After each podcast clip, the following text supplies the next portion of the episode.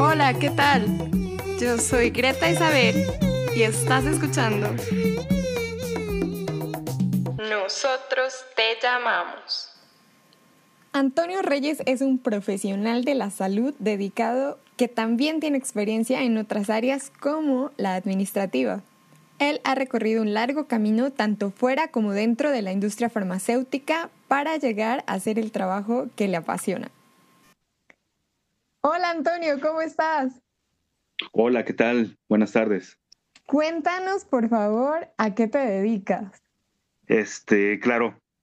Eh, mira, yo, yo soy profesional de la salud, entonces yo, yo me dedico a lo que es eh, monitoreo clínico.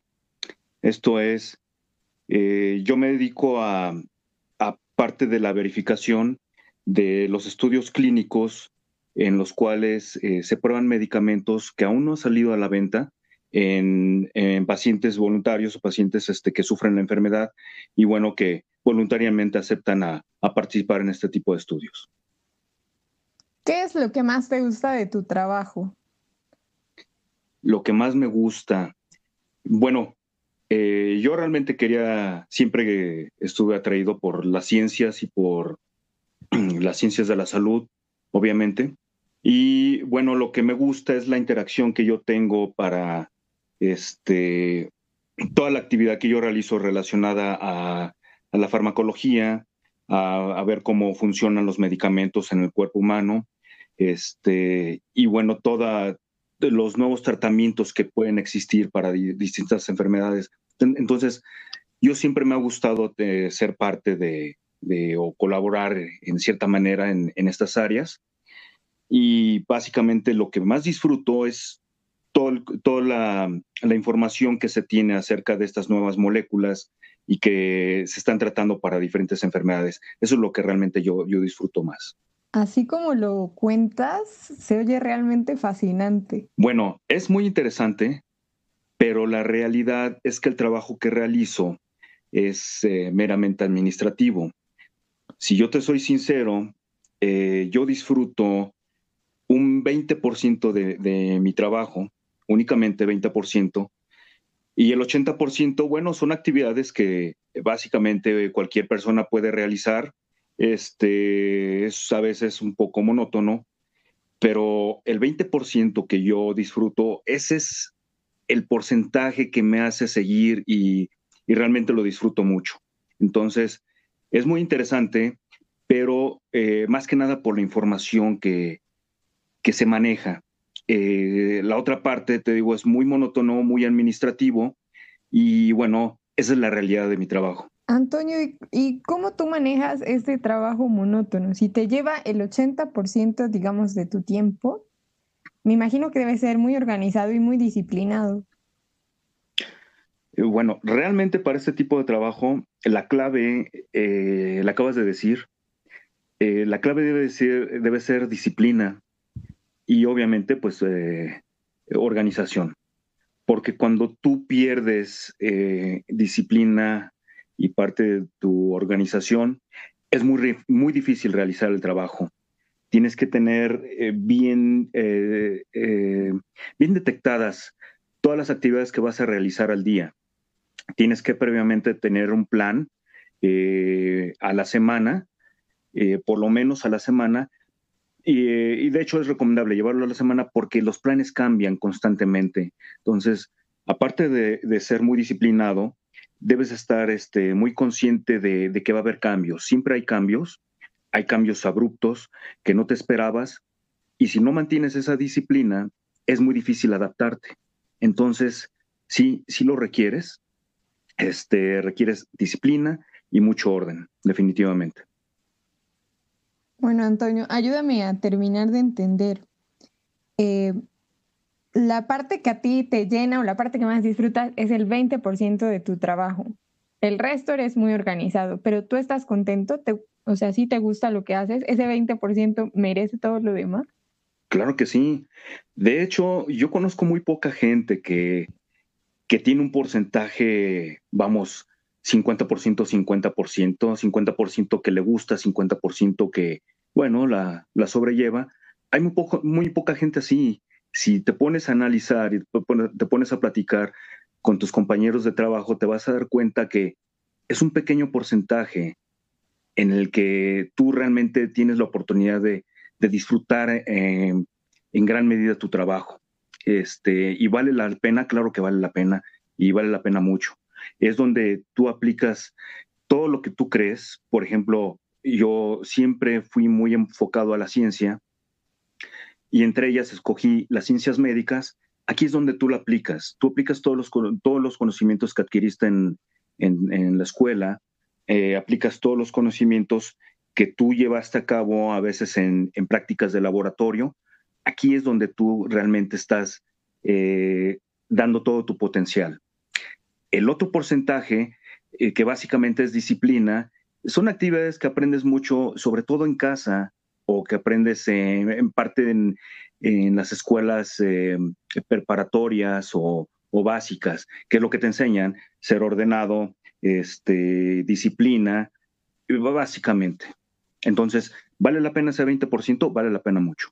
Antonio, ¿qué estudiaste? Yo soy químico farmacéutico biólogo.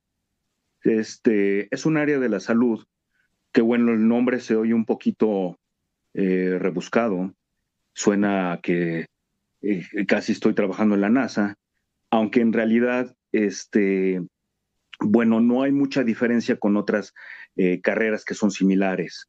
Por ejemplo, depende de la escuela donde, donde vayas o la institución. En el Politécnico tienen carreras como químico farmacéutico industrial, como ingeniero bioquímico o como ingeniero farmacéutico. En escuelas como en el Politécnico, algunas escuelas particulares manejan el término químico farmacéutico biólogo o incluso hay otras que ya emplean este, eh, nombres como eh, farmacéutico clínico.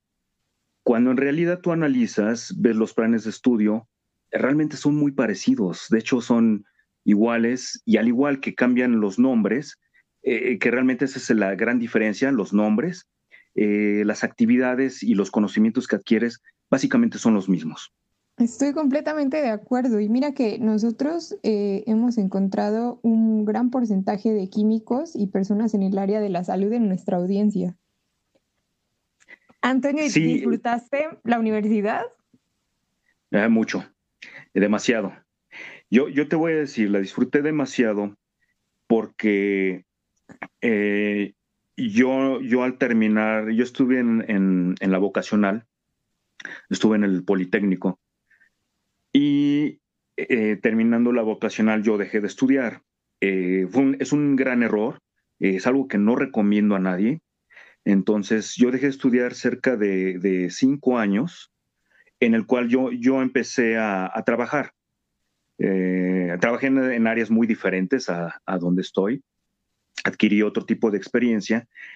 Este, de hecho, desarrollé más mis actividades administrativas en, en esos trabajos después de la preparatoria o la vocacional. Y posteriormente entré a la universidad, en donde, bueno, pues ya entré más encaminado, ya estaba más convencido de lo que quería hacer. Este, y bueno, eso fue lo que me hizo disfrutar demasiado de la universidad. Encontré toda la información que yo quería aprender y la pude expandir en ciertos, eh, en diferentes áreas, en áreas que incluso a lo mejor no manejo eh, profesionalmente, pero que son siempre de mi interés y, encontré en la universidad, eh, vamos, ese refugio donde encontrar información que, que siempre me interesó. Entonces, la disfruté mucho, la disfruté demasiado. Entonces, tú ya tenías una idea digamos, un poco clara de hacia dónde querías ir cuando entraste a la universidad. Cuando yo entré a la universidad, sí. Eh, a lo mejor estuvo perfecto que haya yo, yo dejado de estudiar después de la vocacional porque eh, realmente yo estaba muy confundido. Y es triste porque esto le pasa a, a, mucha gente, mucha gente que apenas va, va a escoger carrera, aún no sabe mucho qué hacer.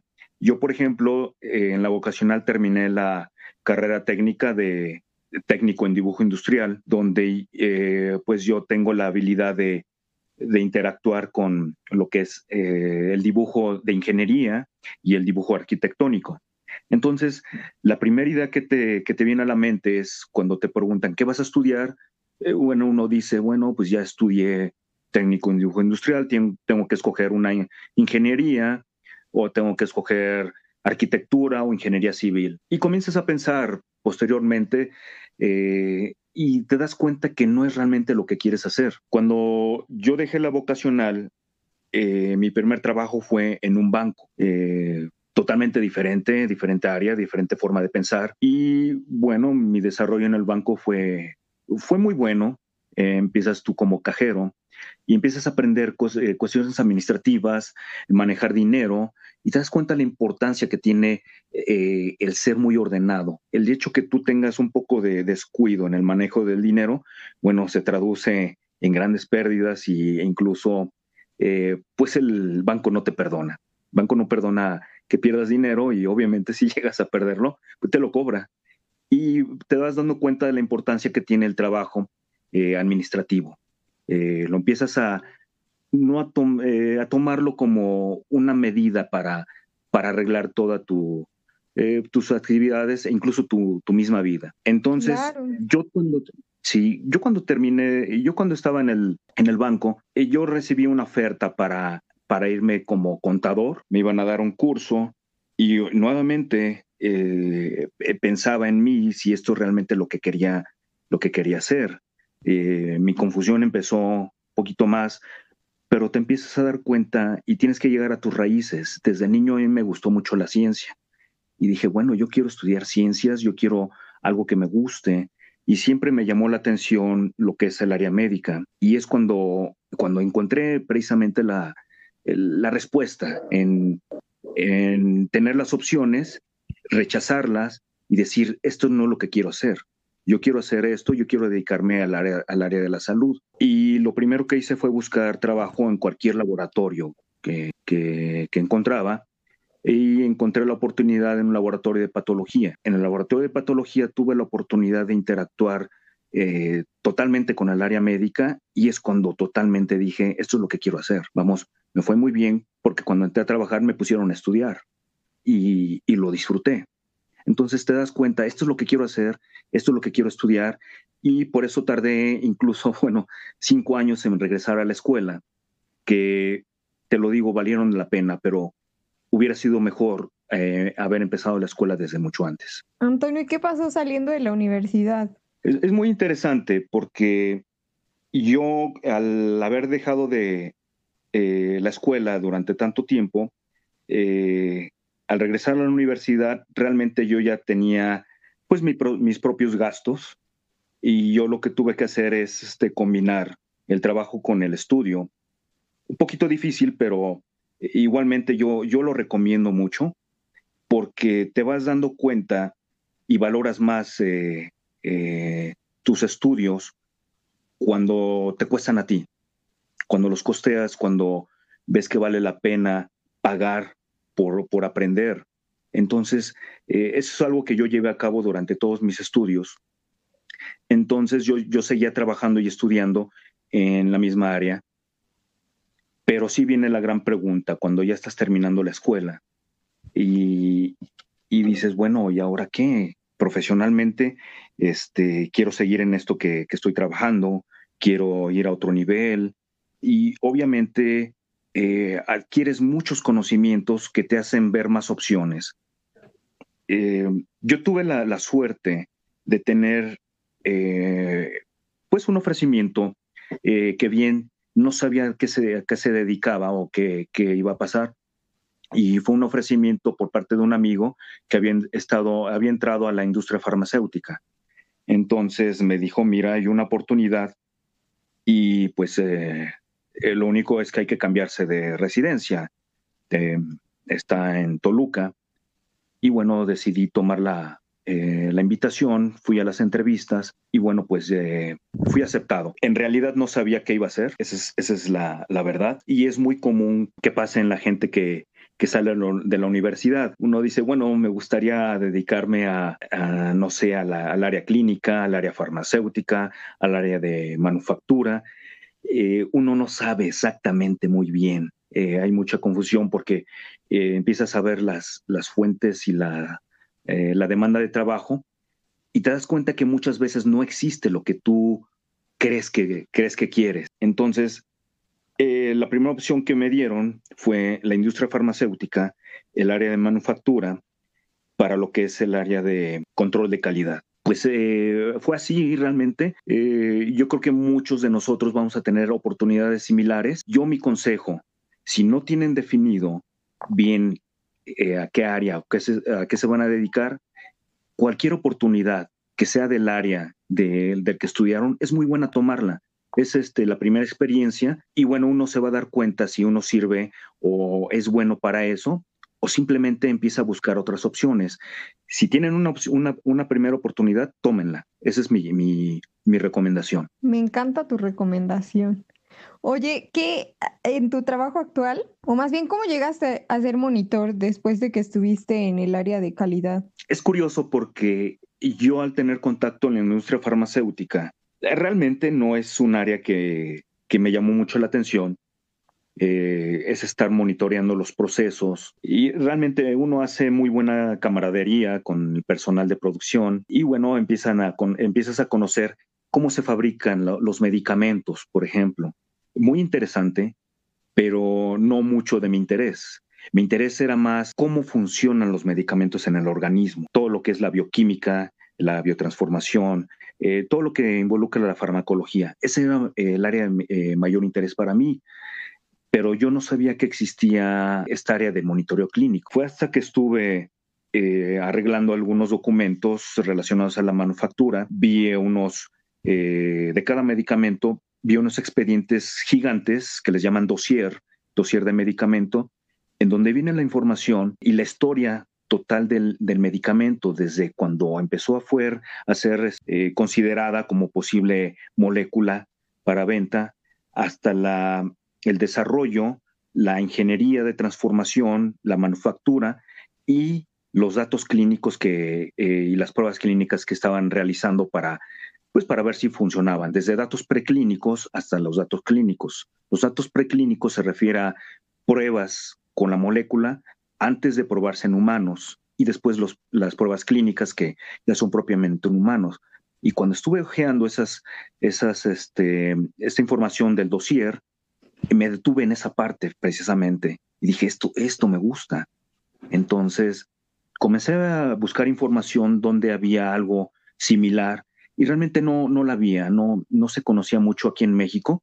Esto te estoy platicando más o menos a finales de los 90, principios del 2000 no estaba muy difundido y fue hasta que una vez vi un anuncio en el periódico que decía se solicita monitor clínico. Vi el perfil que solicitaban, decía, bueno, conocimientos en hematología, en oncología y farmacología, conocimientos de inglés y básicamente. Entonces me llamó mucho la atención ver que pedían cuestiones un poquito más relacionadas al área de eh, fisiología y farmacología y dije, creo, creo que esto es, esto es lo que estoy buscando. Entonces, básicamente, eh, yo estuve seis años en la industria manufacturera y bueno, empecé a buscar más información hasta que vi este anuncio unos tres, cuatro años después y vi todo lo que requerían.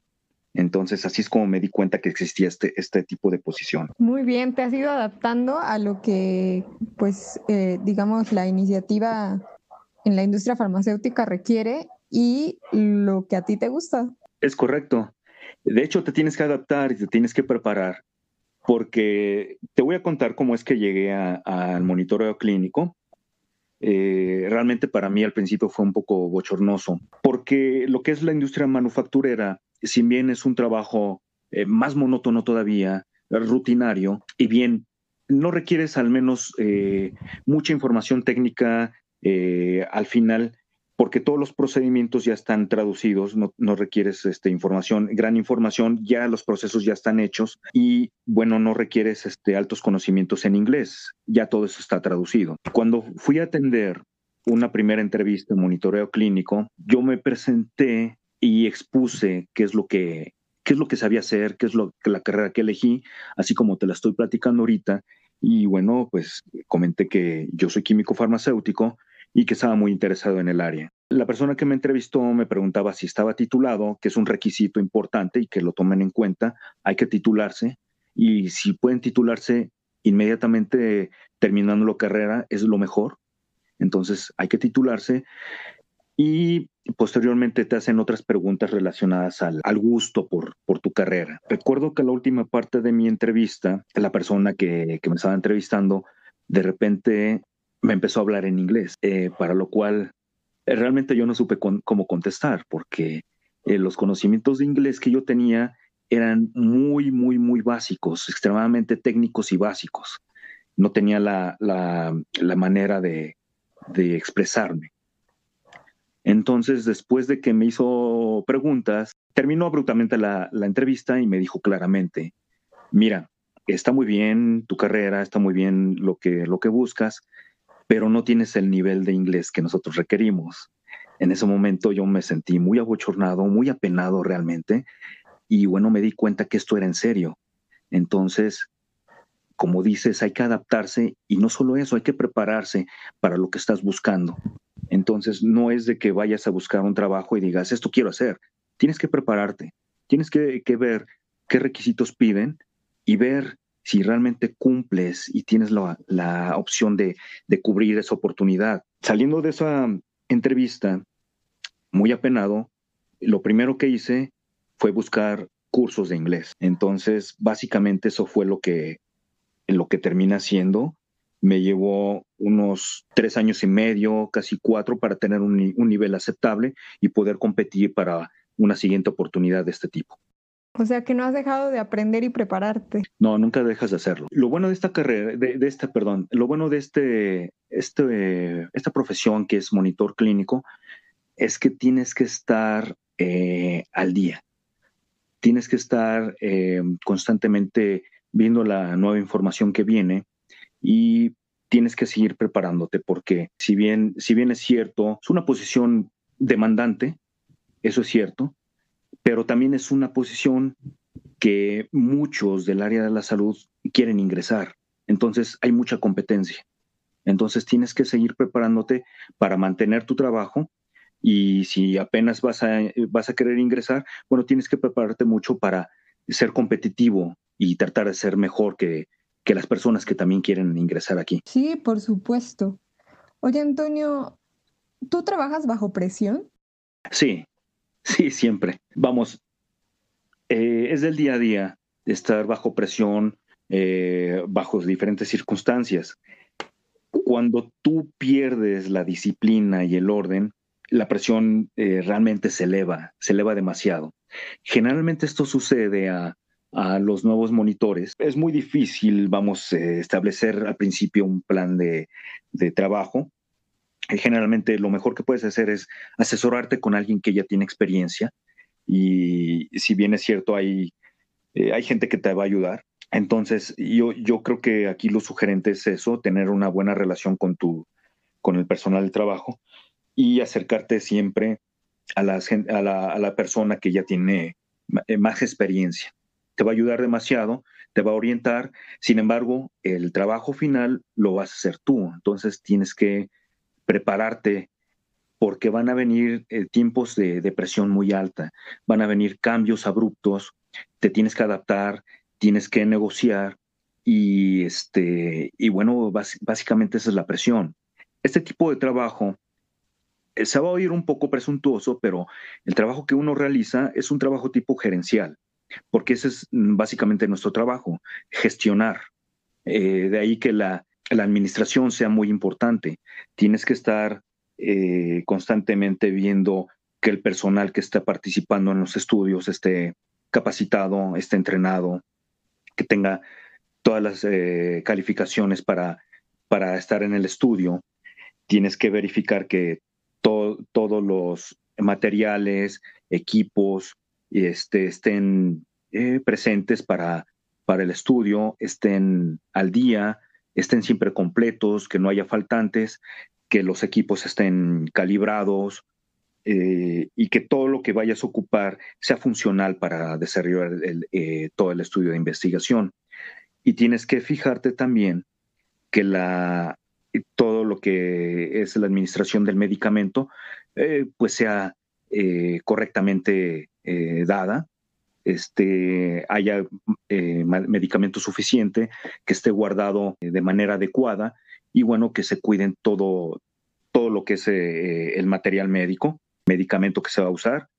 Y básicamente, y aparte tienes que estar en constante conocimiento de la actividad regulatoria y hay que estar eh, sometiendo a, comités de ética y a, y a, los, eh, a la regulación local que es COFEPRIS, tienes que estar viendo que toda la documentación se esté documentando y se estén haciendo sometimientos ante estas entidades regulatorias eh, de, forma ordenada y de forma constante, que tengan la información actual.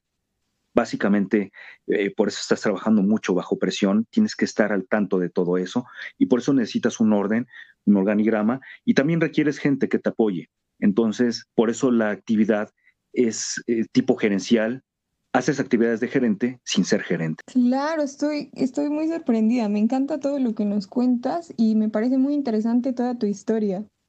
Antonio, quiero eh, pasar a hacerte unas preguntas más, pero son muy breves. Son sobre ti y solo tienes que responder con lo primero que pienses. Ok. Nosotros te llamamos. ¿Dónde naciste? México, Distrito Federal, ahora Ciudad de México. ¿Qué prefieres, playa o montaña? Playa. ¿Qué haces en tu tiempo libre? Ah, lo que hago es escuchar música, eh, a veces hago un poco de ejercicio y leo un poco, pero no, no tengo la tendencia a leer eh, novelas, nada de eso, sino más que nada información técnica. ¿Alguna serie que nos recomiende? Serie, la verdad no soy de series, nunca me han llamado mucho la atención. Eh, sin embargo, llegué a ver completa una serie que se llamaba La Fam Nikita de los 90. ¿Algo que te desagrade? Pues no lo sé, yo creo que tal vez sería injusticia en general. Eh, Básicamente, sí. ¿Qué es lo primero que haces al despertar? Lo primero que hago al despertar es pues estirarme. Eh, yo creo que es muy importante eh, cuando tú eh, inicias tus actividades, como dicen, tratar de despertar totalmente, oxigenar tu, tu cerebro. Y bueno, lo primero, lo mejor que puedes hacer, pienso yo, es estirarte totalmente, jalar todo el oxígeno que puedas y básicamente, sí. ¿Te aburre la rutina? A, veces. Eh, realmente yo, yo cuando eh, realizo actividades muy rutinarias, eh, me gusta mucho escuchar música, entonces eso le quita un poquito lo desabrido a la, a la, rutina, a la rutina. ¿En qué otra ciudad del mundo te gustaría vivir? yo creo que Europa me llama la atención, ciudades como Londres tal vez o, probablemente Berlín. ¿Qué significa ser un líder? Eh, no lo sé, realmente, mira, mi idea de líder es muy, eh, yo, considero a los líderes muy diferentes, simplemente es gente que puede dar ideas, puede orientar, básicamente orientar, más que nada. Yo lo veo más como, pues un gerente, una persona que te va a ayudar a administrar tu, eh, tus objetivos. Para mí eso sería un líder. ¿Cuál crees que sea la habilidad que más se valora en un trabajo? Disciplina, sí, eh, definitivamente. Eh, en cualquier trabajo puedes tener gente muy inteligente, pero a veces las personas muy inteligentes tienden a ser más tramposas, tienden a, a dejar, a delegar un poquito y a dejar, a descuidar su trabajo.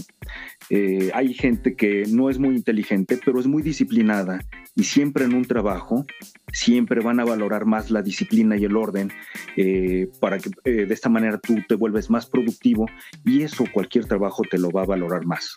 Antonio, ¿dónde estás ahora? Ahorita estoy en mi casa.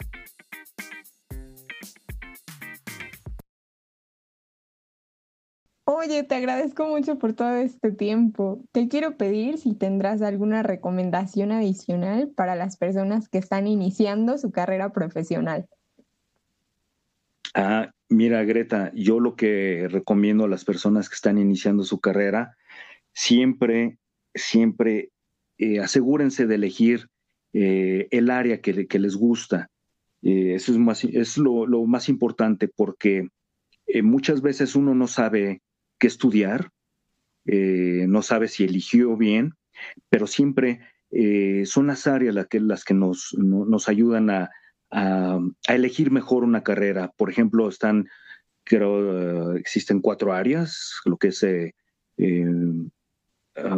ciencias exactas, matemáticas, ciencias exactas, está médico-biológicas, está ciencias sociales y administrativas y artes. Entonces, jueguen sobre esas cuatro áreas y, lo que más les convenza, eso es lo que deben de elegir. Ya las carreras ya es lo de menos porque este, pues uno puede interaccionar en otras diferentes áreas. Vamos, en mi carrera simplemente, en, en, mi, en mi área de trabajo, tenemos psicólogos, tenemos médicos, tenemos químicos, tenemos nutriólogos, tenemos enfermeras. Todo, todas esas personas pueden llegar a ser monitor clínico y si se fijan, son diferentes carreras totalmente, pero estamos en la misma área que es el área de las ciencias de la salud. Nosotros te llamamos.